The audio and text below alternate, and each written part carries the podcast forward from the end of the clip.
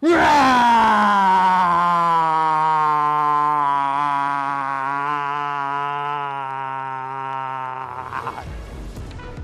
迎收看，我是金钱爆，带你了解金钱背后的故事。我是大 K 曾焕文。首先欢迎三位现场与谈嘉宾，第一位是好久不见的巨亨网的总主笔邱志昌邱教授，第二位是这个疫情达人老王，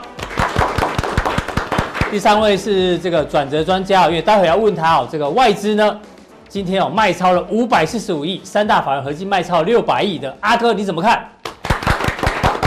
好，我们来看到，随着这个新冠肺炎的疫情啊，在全球正式进入了第二波。因为现在欧美的这个疫情啊，每天都在这个往上做飙升哦。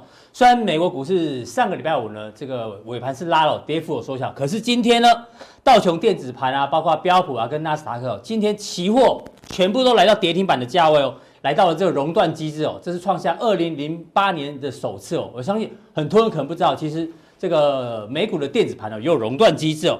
那另外呢，我们来看一下哦，今天呢早盘时候，其实黄金一路一次啊飙到了这个一千七百元的一个关卡。不过呢，随着录影时间哦，哎，黄金也开始做拉回哦，大家开始担心会不会开始呈现这个资金断裂哦，所以连黄金又开始在呈现一个卖超的情况。当然，更重要的是油价，油价呢昨天哦单日呢重挫大概三成左右，创下三年来的新低哦。这待会儿来跟来宾做讨论。另外，我们看一下台北股市，台北股市呢。今天哦，中场是大跌了三百四十四点，大家看这根黑 K 线哦，非常可怕哦。今天是收最低哦。过去在礼拜一，每个礼拜一哦，通常都是拉下影线，拉下影线。可是这一次惯性改变喽，今天是带量这个两千三百亿，然后年线收破，而且是收最低点。但行情怎么观察？来跟阿哥做讨论。是我说这一波的行情哦，说真的就是天灾加人祸。新冠肺炎呢，有人说是天灾，有人说是人祸，不管，但是呢，最后终究会水落石出。对，但我们常讲哦，天灾固然可怕，可是天灾哦，你说靠花钱啊，比如说撒钱就可以解决，是，可是人祸可能没有办法解决哦。我们举一个例子哦，就我们刚前面提到的这个油价，油价呢，昨天呈现一个重挫，但我们知道。油价重挫的原因很多，包括现在疫情在升温的过程当中，航空股啊，大家都不飞了，是，所以用油会变少。然后呢，这个工业用用油也会变少，所以油价跌。可是呢，我们刚刚讲说，除了天灾，还有人祸。因为俄罗斯在上个礼拜五呢，跟欧佩克开会，对，说本来要减产，但俄罗斯 say no，所以减产破局呢，让整个油价呈现一个重挫。这个三月九号一天跌了二十六趴。那到底油价对于全球的经济如何做影响？待会呢，我们请教到这个聚合网的这个首席哦，这个邱志昌在加强錠地方呢，跟大家做一个分享。那另外人祸部分，哎，北韩又来搅局啊！北韩呢，这个沉寂一周之后呢，再发射三枚不明飞行物，所以呢，今天亚洲股市全部大跌。我们看刚前面讲了，电子盘呢已经这个熔断了，美股是。那今天整个亚洲，日本跌了五点四二趴，日本今天早上公布个数据也很可怕。上一季的 GDP 啊，修正之后呢，是负的百分之七点一，这么可怕，吓死人！毛起来衰退，韩国股市也跌四趴左右。香港股市呢，其实这些股票啊，个股啊，基本上呢，指数啊都跌破年线，都呈现重挫。陆股今天也拉回，台股今天也拉回。台股都算强了，它跟其他人比，对不对？对啊、跟美国比，我们算超强了。所以阿哥上个礼拜其实一直在提醒大家哦，这个台北股市要小心，要小心。那接下来跌下来之后怎么办？对，我们说天灾跟人祸比，你知道吗？上天有好生之德哦，嗯，所以天灾它还是有限度的哦。人祸对不对？人类的愚蠢是没有极限哦，对不对？就是现在。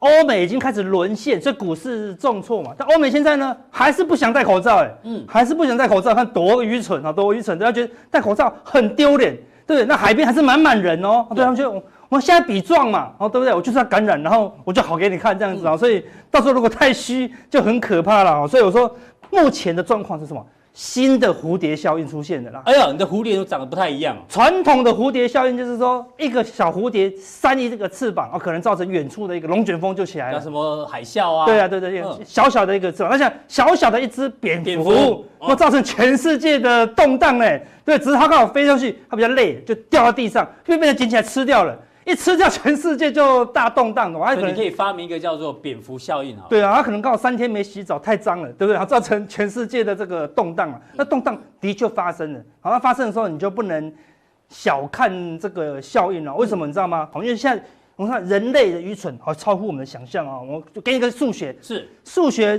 不会骗人，但是有时候会骗人哦。我举个骗人例子，你说我问你哦。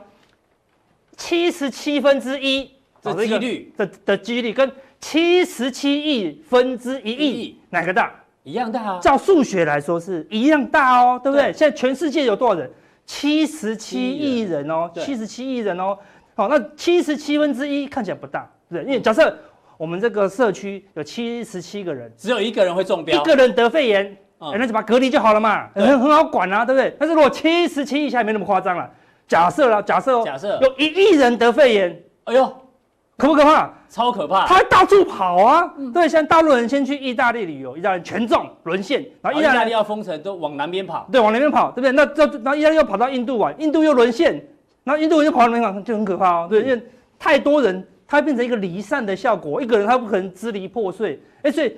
人太多就会造成这个扩散的效应，一样是七十七分之一，对，是后面单位变成亿，就很可怕，就很可怕。所以现在是有一个扩散的效应，很难挡住了。这个扩散下去，我会有什么效果？跟大家讲哦，这个是外资的累积买卖超，长期以来的累积买卖超，对哦，长期以来哦，说第一次的这个崩盘的时候，两千年的时候，对，网络泡沫的时候，哎，那时候因为外资刚开放。好，所以你看大量的进场哦，对，从一九九八开始开放，对哦，对，买到大概二零零六金融海啸前就买多少？买了三兆哦，嗯，三兆，哦，对，三兆哦，好，那三兆之后呢，一度因为金融海啸大幅减码，对，但之后呢，还是慢慢往上宽松，为什么？因为宽松嘛，全球资金越来越多，好，所以让台湾受到的资金呢就越来越多，基本上维持一个长期的趋势线哦，对，那你要小心哦，哦。只有在金融海啸跌破这个缺缺口哦，对不对？对，跌破这个趋势线，趋势线。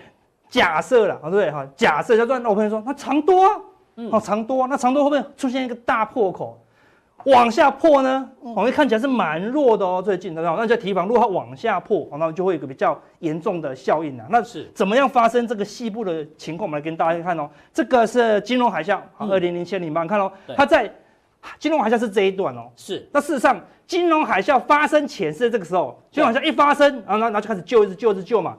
整理了快一年哦，看，在这个时候买到三点二兆的时候，嗯、第一波它就减了三千亿，三千亿，然后整理很久，等到全球撑不住的时候，啪杀去，卖多少？卖了六千，卖了六千亿哦，嗯、所以这个叫热身哦，这个叫初跌段哦，对。这个叫主跌段哦，哦。所以你担心的就是这个情况再发生一次了，对，就破下去，先卖三千亿，对，然后又卖六千亿，对，那你现在就是怕它再发生一次，对，所以外资每一次要真的卖，外资有分两种卖法。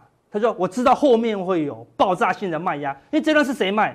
这段是全球资金大收缩嘛，赎呃赎回赎回，对，大量赎回，或者说全球资金溃散嘛，对不对？所以外资是提前知道哦，所以你看通常会有个内资轧空行情啊，内资轧空，看外资几乎不参与，对，因为知道后面会有这一段，他看了很多报告，知道后面一定有这一段了嘛，所以你看到当外资先跑，后面会有更大的卖压哦，好痛，那你就要提防哦。那再看一下这个。”二零一零的啊，这个欧债危机一样哦，对不对？它这个地方先打下来，然后整理啊，换内资啦。但是它这边已经先卖了一千亿，买不上去了哦。等到欧债危机确定爆发，看再卖三千，再卖三千亿哦。所以外资的这个惯性都是这样，它会先卖一点，然后呢，后面真正卖压是全球一起挂了啊，全球一起挂。好，所以当前外资已经开始退场的时候，你就要小心哦。除非外资买超又创新高，对，像这地方指数没创新高，等外资创新高啊，嗯，指数破底。外资没有破底啊，好吧，说外资还捍卫台股嘛，那就不用担心。所以现在担心有第二未来第二波的，现在就怕有大卖超，就怕会有第二波，会有第二波。对，那你看到这个是最近的喽，对不对？你看上一次的金融海啸，上一次的欧债危机以后，你看后来外资突破，对，外资买超突破，哎，指数还没突破，那你就你就你就要知道外资已经开始先卡位了，嗯，就外资已经先买以后，它就一路往上涨，对，这一波。崩盘以后，外资并没有什么卖哦，对不对？并没有卖破前低，哎，所以你看它又在拉，对不对？好，类似这样子。所以那最近呢，这个地方是发生什么事？发生哦，那个中美贸易大战。是的。哎呦，结果崩盘了，卖了多少？卖了五千亿哦，一直卖，一直卖，一直卖，一直卖。就这一波卖了五千亿，卖到这里卖了五千亿。这个时候有没有武汉肺炎？还没有哦。嗯。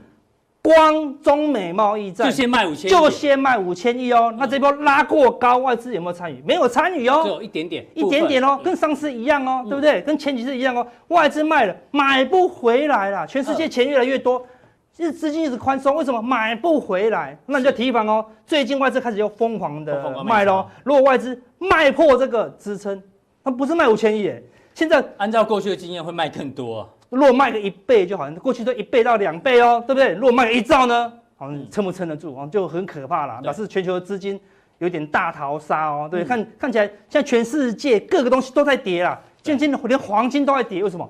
卖到没东西卖了，能卖的都卖了。对，sell all you can sell 了，对不对？所有都想卖。那个俄罗斯说，我没钱了，还叫我不要卖，我还想增产，多卖一点。那俄罗斯快倒了，对不对？所以全世界是啊，在比谁活得下去哦。所以你要小心，你一定要活下来，对不对？活下来。对，那我们看最近的一个情况，把它放大最大。这一波外资啊，这个内资拉的反弹波，外资买了三千五百亿哦。截至上礼拜五已经卖了两千四百亿啊，今天今天还没出来。我们录影时间还没出来，那今天起码两百、三百、四百啦，对不对？对啊，好，那咱们再多卖个一千亿就破喽，哈，就破了这个支撑哦。那你看外资最近在这个整理的期间，借券也开始一路的在做增加了，好，对不对？那你说如果未来这个台股指数会有大幅的修正，谁是首当其冲？当然就是我们的股王台积电啊，哈，对，权王台积电，对不对？所以你看台积电哦，你看到也是跟完全跟外资，外资要影响台股，就是影响台积电嘛。之前在六十到八十的时候，啊，外外资大买，是疯狂的大买，看指数一路走高，沿着年线走高哦，对不对？这个地方休息没动，因为外资已经买好了嘛。对，来来回回做一些短线的价差以后，指数到这个地方慢慢慢慢往上垫高，已经赚钱了。第二波多头的话，外资又大买，搞这个蓝色的哦，对，蓝色创新高大买，又出现一些大波行情哦。好，这一波行情往上飙升，我觉得哇，台积电超强。结果呢，外资没有买耶，哎。外资这个地方已经是买的那么积极，对哦，还还调节。过去外资没有在调节的哦，看这是外资用力调节，然后呢都不买回来了啦，嗯，都不买回来哦，好，所以说后面这一段都不是外资参与的哦，都是什么？我们之前讲过的，都是 ETF 参与的啊。是的，你买了一堆台湾五十，然后你买了一堆什么永续 ETF 存股的，全部都买台积电，嗯，所以这一段很虚哦，我意思很虚哦，所以如果。外资卖掉的这个价位，起码先回来，嗯，哇，那就很大一段喽。对，那如果外资看空，他从这边往下再看空，那有一大段。哦，然后阿根他讲的太鬼太可怕了，对不对？那没四月七月还没到，讲什么鬼故事？但是外资卖超是真的啦，是这个是数据哦，不是我们乱讲。他说最近的状况呢，我们再看你看更详细，就觉得更担忧了。对啊，哈。外资的卖超，为啥今天有没有跌？还没跌哦。那谁在撑，我们就不知道。对，当然我们的国安基金很认真在撑。对，我们的投资人，如果你在这个地方，在三百二历史最高点去撑台积电，那就非常可怕啊！好，看到外资的卖超已经卖破什么？过去一段时间的新低哦。对，今天一定也是卖了，所以今天又往下卖哦。所以外资的卖超已经是过去几乎半年到一年的新低了。对，但是外资很明显在撤退，谁接？糟糕，融资在接，融资沿路嘛。你在三百二的地方去用融资去接，用 ETF 去接，用存股的方式去接，当然就非常危险了。所以警讯，现在好像好像看起来好像跌得很深很深了，但很多的警讯看起来，大家想说跌到年线应该差不多。对，看好像差不多。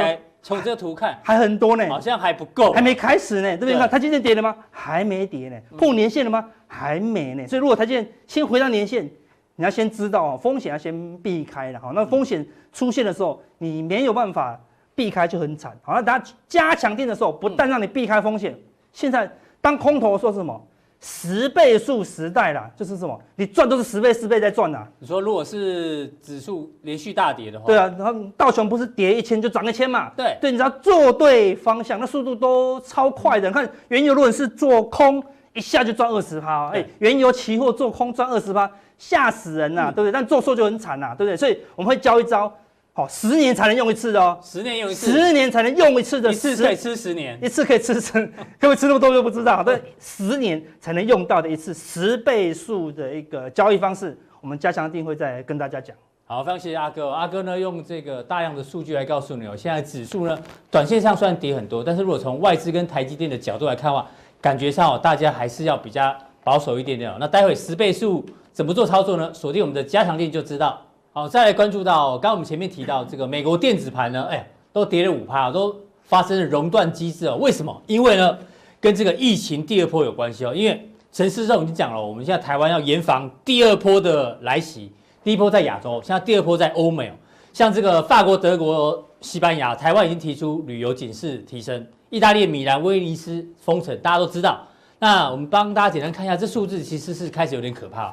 美国一天一百一十三位，意大利一天将近一千五百位，法国也超过百位，德国百位，西班牙将近两百位，伊朗七百多位。所以呢，这疫情第二波来袭之后，我们到底该怎么办？因为刚前面行情阿克已经讲过，老王，第二波来袭了，我们要做好准备。来来来，先喷一下，对对对对对，什么东西？安全第一。干洗手，干洗手。OK OK OK，真的，现在去每个地方录影都要耳温计啊，耳温枪，然后跟这个洗手是很重要的哈。所以我看到这个，我是觉得台湾很厉害，你不觉得？我们现在是怎样？五不到五十例耶，四十几例。这个是大国家，随便一天都一百在跳的耶哈。所以你在想，他我可是我对疫情是蛮悲观，为什么？因为川普上礼拜讲一句话，他说什么？我们死亡率才一趴，对不对？哦。结果马上就全世界又在打打打，就就全部又在爆发出来一次，所以我觉得，而且疫情爆发很好玩哦。你一开始没控制它，对，后来都是几百在跳的，后来甚至几千呢。一开始没有挡住的话，那可能吓死。那我看川普做的太多，最近有一份报告了哈，美美美林不美银啊，美银收银报告就是说，如果这个疫情继续下去，这个川普的确他的会影响他的选举哦，原本六几趴当选嘛，现在到五十几趴，对。我们节目中，木华哥、廖路明，对，他们赌川普不会当选。对对对，你觉得？我觉我一样维持，川普一定会会选。哎，我那我们两个算同一挂。你也记得上次我在节目提过，穆迪有出过一个研究报告。如果从经济层面来说，但现在经济在崩盘，所以，但我们还是坚持，因为我觉得啦，其实因为投票是年底啊，十一月三还有大时间呢。你反过来想哦，现在美股跌得很重，对不对？先先下再上。对，我觉得是这样，各位观众不要太悲观。那我就但我们讲的是整年的规划，不是现在的。对对对对对，我们参与，我参与好不好，就从。不会赢的，好不好？好，那跟大家就不在的时候，我们就一直一直吐他。对，他明天会来。而且我跟你讲，你如果谈到疫情，我最近对不对？在关心什么？不，我最你一定最近就是防疫打，你就要问我是。对啊。我来讲最准的哦。我认为你现在如果看这个疫情的话，你很多防疫股你已经买不上了。对，因为我们之前都一直我们节目讲过神龙最大的原料药，讲普通店有讲过，普通店讲过这个旭富哦，说一月营收创新高，它也是全球最大的苯丙酮这个中间体。对。那你。你已经在错过了嘛？现在怎么办？你要注意新的疫情啊！不用，有什么新的疫情？因为这实在报纸太大，你知道吗？如果你在这时候偷吃被抓到，嗯，你也不会有什么事，因为这个新闻没有人会 对太大呼你，对对对，没错。所以你这是你的好机会。你这好像这是警察都去临检的时候，你去当小偷一样。哎呦，所以我往下看下去了哈。不过我我个人希望，我们希望疫情赶快的好起来。当然当然当然，那包括这个也是啊，这个是中国这个蝗虫哦。最近我们知道有非洲一批蝗虫，而且这个网络上消息很多啊，有人说蝗虫这么大只啊，超大只的，啊，这凄凉。然后说从非洲飞飞飞要飞过中国，飞到中东嘛，我们就觉得比较科学的哈，它其实飞不过去，你知道吗？因为你知道中中国它的非洲要飞过去要经过那个喜马拉雅山，对，那那么高又冷，很不可怜的所以这个我觉得它是比较。呃，夸大不实的了哈，比较，它不会从新疆那边过去，很难呐，偶尔一两只哦，跑得比较快，就跟那种我们在这个生物 生理学一样，人类总是一两只跑比较快一样道理。好，它总是会跑比较快。那我跟你讲，过来现在有人传说一种 一种一种东西，你知道吗？哎，蝗虫真的过来，我们不用担心啊，我们把它吃掉啊。对，反正哎，这是真的，联合国粮食组织有讲过啊。昆虫是可以吃的啦，高蛋白。对，可能要想象，非洲蝗虫跟中国这个蝗虫又好像不太一样，能不能吃还是个问题啊。那像这个广西这个女子，她养蝗虫哦，在广西一年卖了上百万的人民币哦，就就做成料理，专门她不去抓，她是去自己养，养养一巢一巢来，她蝗虫来煮，所以还真的有人吃，卖了一百，而且她不止店里可以烘来吃哦，她还可以这样冷冻外带。哦，他他说，而且你要杀之前要先抓进来哦，然后冷冻三天，然后把翅膀刮掉啊，这样好吃啊。所以我是说不用太担心好蝗虫了哈。我们一群老饕哦可以吃，你有吃过吗？我没有。我知道有吃蟋蟀的啦。这个节我们节目不是说今天谈什么主题，就要把那个菜弄上来。今天怎么没有蝗虫来试一次啊？啊，不好抓啊，不好抓。不要跟大家，这样我就意思说不用太担心啊。我还是回到说蝗虫啊，其实对中国历史渊源很大。哦。只要我们看，所以结论是不用担心，不用担心。我结论是不用，结论是不用担心蝗虫啊。欧阳修说口含风，然后刀疾口含风，疾风雨啊，就是说他这个。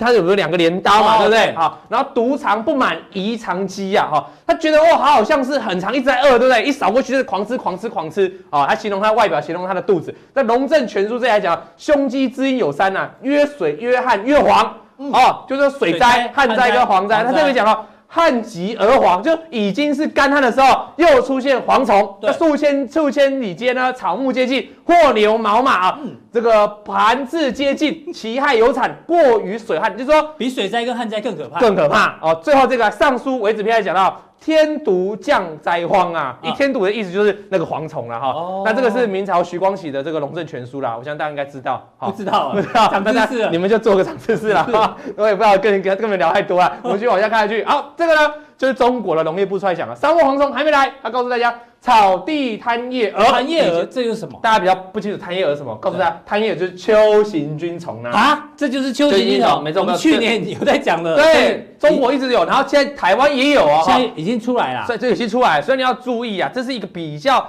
呃没有浮上台面，毕竟它吃的是稻草，可是稻草就容易引起这个全球的粮食危机。我反而觉得你也要关心这个目这个重点了哈。你看看台湾这个台湾这个嘉义铺子啊，这个是什么时候新闻？这个最近啊，周末的新闻。就像你讲的啊，都是肺炎的新闻，都都没有看到这个。对，所以你要注意义乙田是什么，你知道吗？义田。考一下各位，你们知道义乙田是什么？就是艺人呐。哦，薏仁，薏仁在里面，就是薏薏薏，它这个是个植物，薏是个植物，可是你把它这人拆开来，它的果实就是薏仁，这样听得清楚吗？是一模一样的。是薏仁。对，然后就发现了秋行菌虫啊，那因为它跟这个玉米跟高粱是兄弟的哈，因为重科了，所以那它现在已经感染到这里，你要小心呐。对。多少人在吃薏仁呢？虫在哪里啊？虫在哪里啊？从这个，哎，我现在说真，我不是生物学家啊，这是我们农，这是我们台湾的农业署公布的照片，我把它抓下来。然后如果各位你有认识的话，你也可以教我们怎么看虫在哪里啊。我是去网这些那个我们农业署抓的图片哈，告诉大家。好，那说到这个哈，我要提醒大家啊，这个蚯蚓这种的治疗比较麻烦，因为以前这个蝗虫是有的治的。你知道以前中国，我们刚才谈到中国旱旱灾是怎么治蝗虫的？怎么治？怎么治？你告诉你，唐太宗哦，我们刚才不是讲说吃把蝗虫吃掉吗？那不是湖州的，以前唐太宗就曾经吃蝗虫，唐太宗吃蝗虫之后就。甘下起甘霖大雨，你知道怎样吗？唐太宗有一天哦，他发生旱灾，然后蝗虫肆虐的时候，唐太宗就想说，我要怎么去救救我的百姓，不要被蝗虫这个稻米吃掉呢？他就走出去哦，嗯、看到满地的蝗虫哦，随便抓了一只起来，说老天爷啊，你呀、啊，干脆把这个蝗虫灾降到我的身上啊，不然的话，我就把这个蝗虫吃掉，让蝗虫来咬我的心，好，然后取代人民受难。结果大臣就说，大皇帝万万不可，万万不可，那有害啊，他就把它吃掉。因为他说我都不怕天降灾难于我了，嗯、更何况会区区一只蝗虫了？你知道雨碧大家对雨碧对一群乌鸦，很大只乌鸦哇就来了。听说书上记载是一百多万只就把蝗虫吃光了。老王今天有创下歌上升的感觉，创下是不是？行情不好啦，大家还是要开心一点啊！啊，不要听我在胡扯，这是真的，书上有记载的。所以唐太宗吃蝗灭灾。真的有这个故事的哈，我提醒大家，你要不要去吃修行虫？不太可能，对不对？所以你要依赖什么？依赖农药，农药，依赖肥料，依赖除草剂。那我们今天就要注意这相关的族群。我们先从入股看起，先从入股啊，入股是红太阳这张股票，它是做农药的啦，而且它是上游、中游、下游一整整合一体。我认为它是一个本次的领头羊。怎么说？上次一传出或者蝗灾的时候，啪就喷出，对啊，跌下来了。跌下来是因为中国告诉大家说，哦，我们现在中国很少这个可以治蝗灾的药，就让它刷下来。嗯，可是我们说过很多次了嘛。疫苗人家都还没出来，这全世界涨翻的，先喊就有了。嘛，所以它股价要涨上来哦，涨到这个前高，我们教过一次，你把前高做个连线，这叫高点的压力，这个低点画个连线叫低点支撑，短线哦大概就在做一做区间震荡，你一定要等它突破这个前面高点，那才会真的再来一波去挑战前面高点。啊，如果没有的话，它就做个区间，你不要太过积极哈，你真正的买点应该在这个区间啊，而不是去在中间或在上面去急着追了哈，会很尴尬，会很尴尬。好，再来看一档，这个叫长期股份做荣耀的，我们接下来把荣耀跟那个肥料都拿出来给大家看了哈，农药的话。您讲的是入股相关，对，但是现在会讲台股，台股有关。对，那农药，因为我们这个我们这个入股也是很多观众在看哦，所以你也了解一下也不错了哈。那你看长青股份大涨一波之后跌下来哦，在这边又做一个反弹，为什么跌到这边？是不是来到个支撑嘛？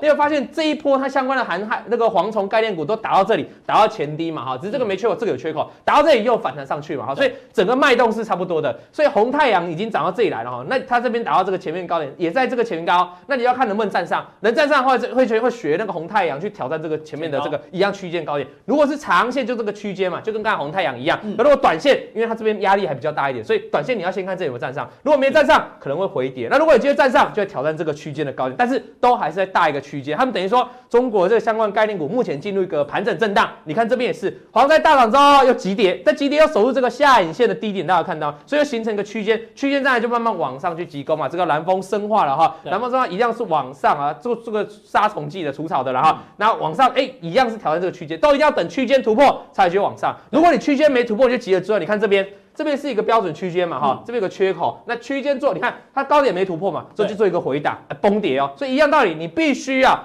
你千万反正买股票就不要要买低的，你不要买这种要上不上的，你知道吗？很尴尬，你浪费时间在等啊。是，再看一档股票，这个叫。呃，诺普信哈，诺普信也一样。诺普信的话，哎，它比较做这个植物的这个类似跟我们龙灯一样，植物的保护剂啊，都栽培植物的哈，这种药剂啊比较好。那一样大涨之后再回跌，回跌来前高前低这边有个缺口，大家看又打住，又在往上反，可是来到这边又上不去了，所以这边又是一个大的区间震荡。简单讲，我认为整个中国的相关的蝗灾概念股，就是说秋行军种的概念股啊。已经来到一个看涨，就进入一个大涨之后，进入一个大区间的盘整，要再转强，可能要稍等一下。可是这就给了台湾机会哦。你也记得我们上次先讲那个台湾的中间啊，讲那个中国中间体大涨的故事嘛，对不对？讲了之后，我们说这个台湾的旭富也是中间体哦，没有大涨。那虽然最近不是大涨嘛，所以台湾大概会有一个轮动落后的样子了啊。所以这个时候你要注意，台湾的也许就有些轮动到了，因为。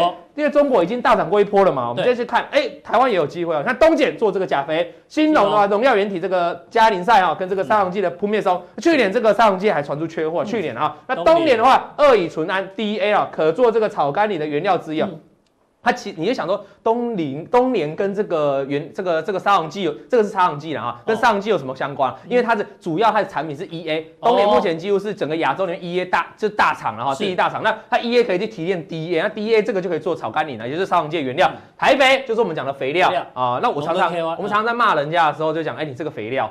就只说你没，你就是台肥不会告我，你就拿来当养分，没有台肥，我们这么，然后我们要讲讲它怎样，再讲龙灯，龙灯的话是保护剂跟营养剂干掉，大概是这几家，我认为是台湾的这个，不要台湾不太有黄害啦，是所谓的现在的秋行军虫，未来有机会大国。那我等下再降低，回来跟大家做一个比较详细的一一解说。好，非常谢谢老王哦，从这个大陆的这个农药概念股最近涨，哎，船产的这个轮动哦，就像乙哥之前讲的，可能陆股会先动，有机会哦，台股会做一个联动。非常谢谢这个老王的一个分析哦，再来呢。我刚刚说今天有这个新的教授来宾哦，加入了，我们要帮他特别准备一个题目，因为今天呢老中青三代都有，所以一定要问这个问题。但这个老呢是老王哦，不是教授哦，教授也是壮年哦，老中青。来先问一个问题，看我就好，男女之间你们觉得有没有纯友谊？阿哥先讲，有没有纯友谊？没有。没有纯友谊，除非如果那个男女之间有纯友谊，不是那个女的要检讨，就是那个男的要检讨了，就是一定有一个要检讨。对，没有纯友谊。老王觉得有没有纯友谊？我是想要讲没有，但我一定要讲有，因为这样回去才跟我老婆交代。我老婆说：“啊，你刚刚不说他是你的纯友谊？” 所以你也觉得？我觉得没有，没有纯友谊，没有纯友谊的。好，教授嘞？哎，我觉得有，因为有时候会想到他，有时候不会想到他，但是。但是想到他的时候，都不是因为情或爱的关系哦，这就可以听得出来哦。这个右边那两位哦，基本上呢就是胡说谎，真是只有教授敢讲啊。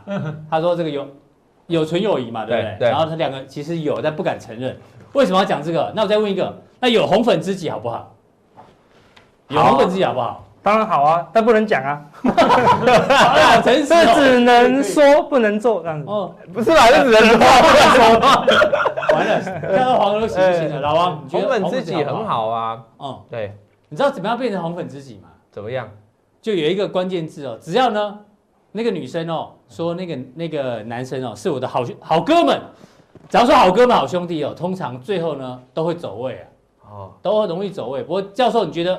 红粉知己好不好？好，因为可以透露你自己心中的有一些苦闷，因为有一些家庭的事情或什么事情你不方便说。对，那你跟他说可以的。可是我是这样说，我说的会不会很危险？只要你守住几个原则，大概不会，没有金钱的往来，大概不会。哦哦，没有金钱，所以这我这现场这些人，但只有教授呢 最诚实，而且他守得住那个那个分际，所以教授认为有红粉知己好，其他大家觉得有红粉知己不太好。那讲完这个，我们要跟教授聊一个严肃的，是这个有没有红粉知己哦，好不好？我相信大家心中有一把尺。不过呢，我们要请到教授，零利率好不好？因为呢，这个葛老出来讲话，他说美国进入负利率的时代哦，一定会发生，只是时间早晚的问题哦。那现在呢，因为最近哦，这个股市大跌哦，包括欧美的啦，很多的这个公债殖利率啊，都越来越低，都创下历史新低哦。所以创下历史新低的过程当中，我们要问你。到底零零利率好不好？对股市好不好？因为如果债券是零利率，甚至负利率的话，可是我们知道台股殖利率很高啊，至少还有四趴，是，所以它零利率不好没关系。但对于我们股市来讲，特别是有殖利率的，是不是反而是好？怎么观察？呃，我想呢，零利率呢，对于整个有价证券市场呢，有助资金的这个挹注哈。嗯。那过去以来呢，日本是首先发生这个负利率的，因为它在呃二十五年的这个跟美国的关税战争或者市场开放当中呢，呃，日本一直不断的购买资产，嗯，所以撑住了它的债券的黑洞，因为有很多。呃，举债投资的呃企业呢，它要丢出股票出来，是那没有资金接啊，那怎么办呢？那他们的央行呢，就不断的进行这个呃资产的购买，所以稳住了整个日本的经济。那等到安倍晋三二零一二年执政之后呢，他那个时候也是零利率，然后开始了之后，慢慢的在实行这个。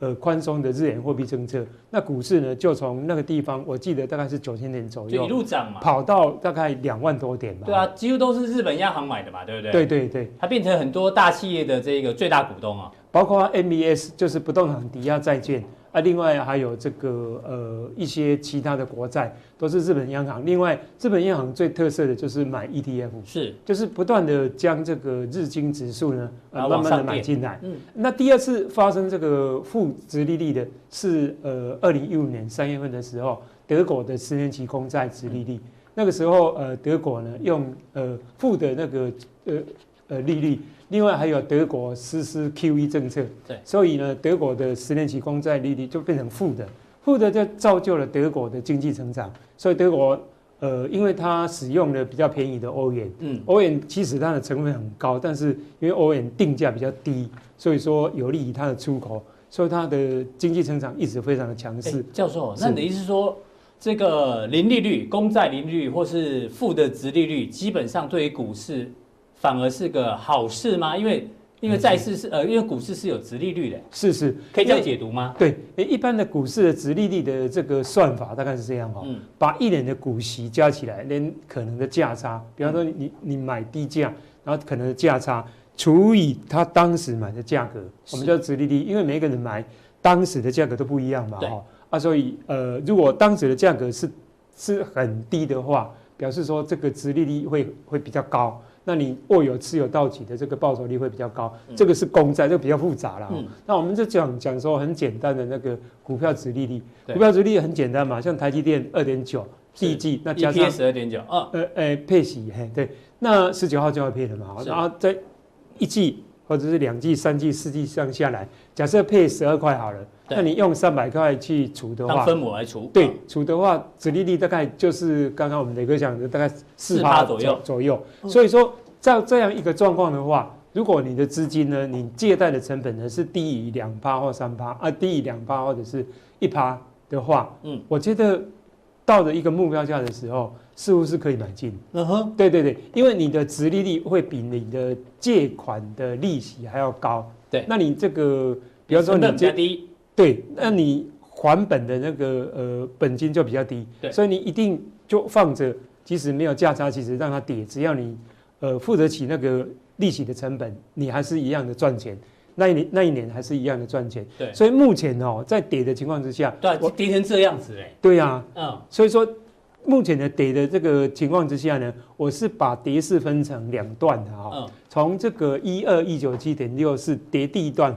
是。台湾自己在跌，为什么？因为台湾的疫情没有严严重嘛，对。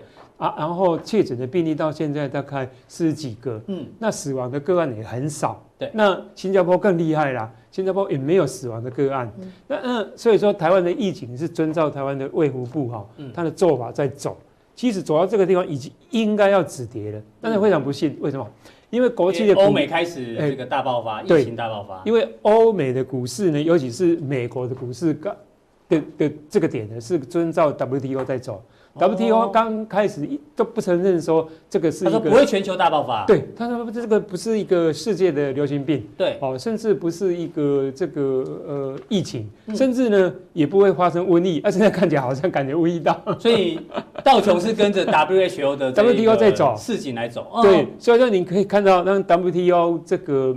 呃，刚开始很迟钝的时候，但是没有跌嘛，哈。嗯。到了 WTO 又发生不对的时候，啪，就整个一千点就下来了。对。刚开始不是八百多点的，对。它这根是一千多点，然后再一个跳空，这样一直下来。嗯、那目前为止，哈，我在看这个指数，哈，嗯，我记得这一波是从二两万一千多点，两万两千点开始上来，嗯、所以说现在跌到这个两万四左右，两万四、两万五对对，两万五左右。我想再跌，我觉得我我我们感觉到很恐慌了哈。对，因为好像心理上很可怕，很可怕哦。嗯、尤其是看今天的盘，台北股市也跌掉这个三百四十点。那其实呢，当你觉得很可怕的时候，实际上也极有可能是一个股市哈慢慢要找底，因为大家都不敢买嘛，你也不敢买，我也不敢买，大家都不敢买。那到底是谁在买？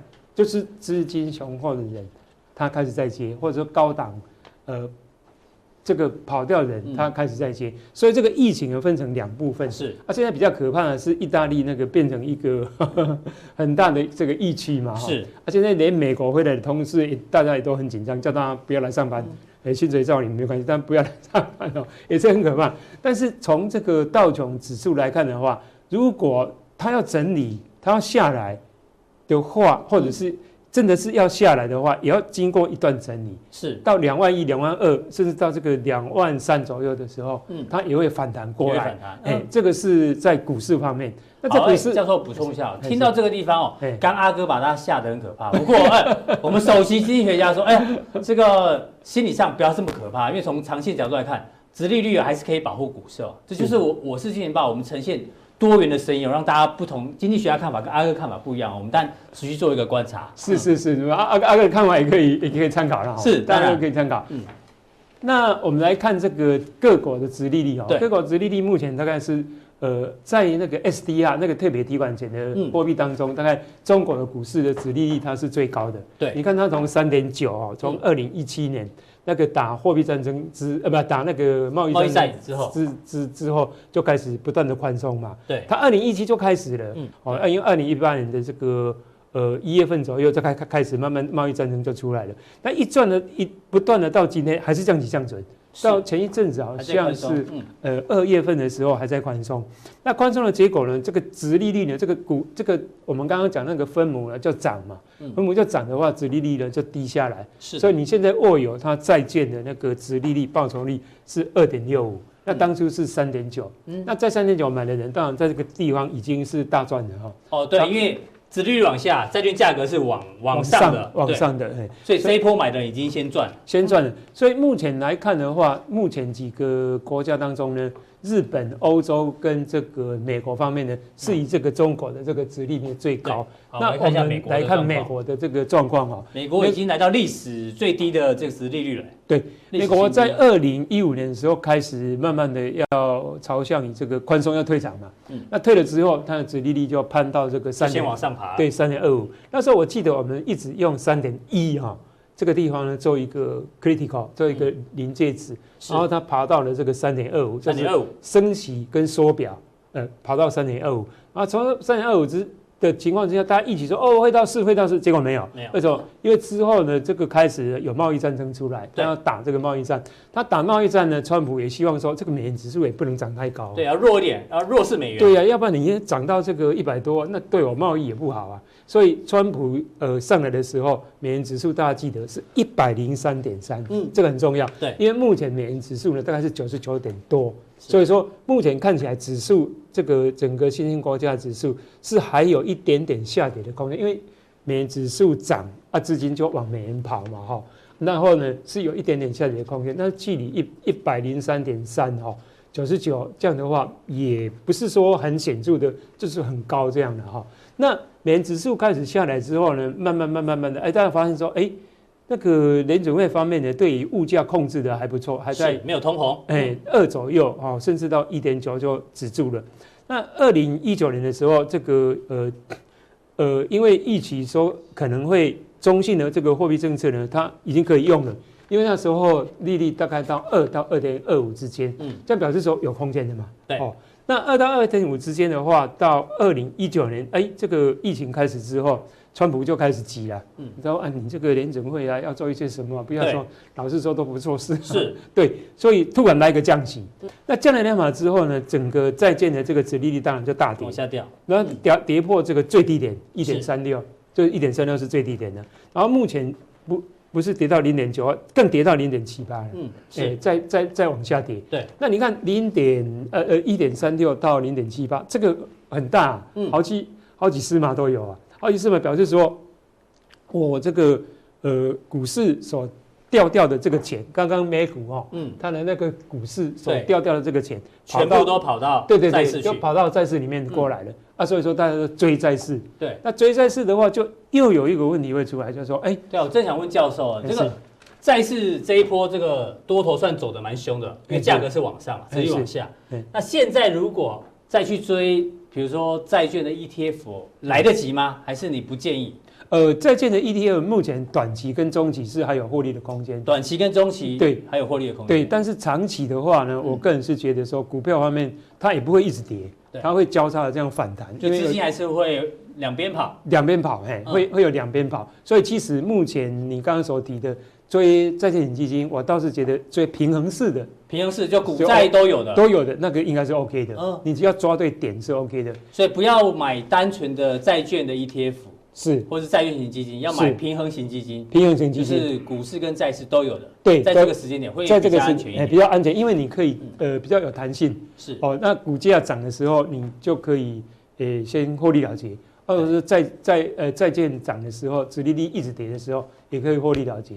那现在就是有一个问题，就是刚刚我们所提到的哈，那你刚刚也提到的是说，美国长期的那个债券的殖利率会不会跌到零？对，对，或者是变成负利率，你觉得会吗？啊，你觉得会吗？呃，目前从德国的状况来看的话，它是已经已经负利率，已经已经负利率，而且是第二次的。是哦，啊，之前有好几次都是负利率哦。对对，那负利率的情况就表示说我不能持有到期，因为我持有到期的话，这个报酬率就是负的。嗯，所以说那个这个报酬率是负的那个情况之下，当然就是中间有很多资金呢都卖出。那这样一个情况呢，是要有一个条件。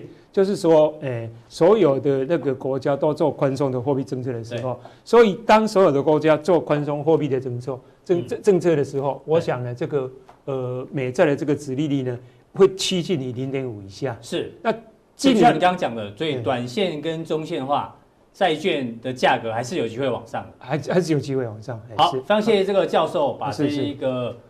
各国的殖利率啊，创下历史新低，哦做一个完整的解析哦。我待会更重要，教授在加强錠要跟跟我们讲说，哎，现在高盛把油价看到哎来到二十美元哦，现在是四十，要跌到二十哦，还要再跌。那如果这样的话呢，对于全球经济怎么影响？还有台塑四宝该怎么该怎么办呢？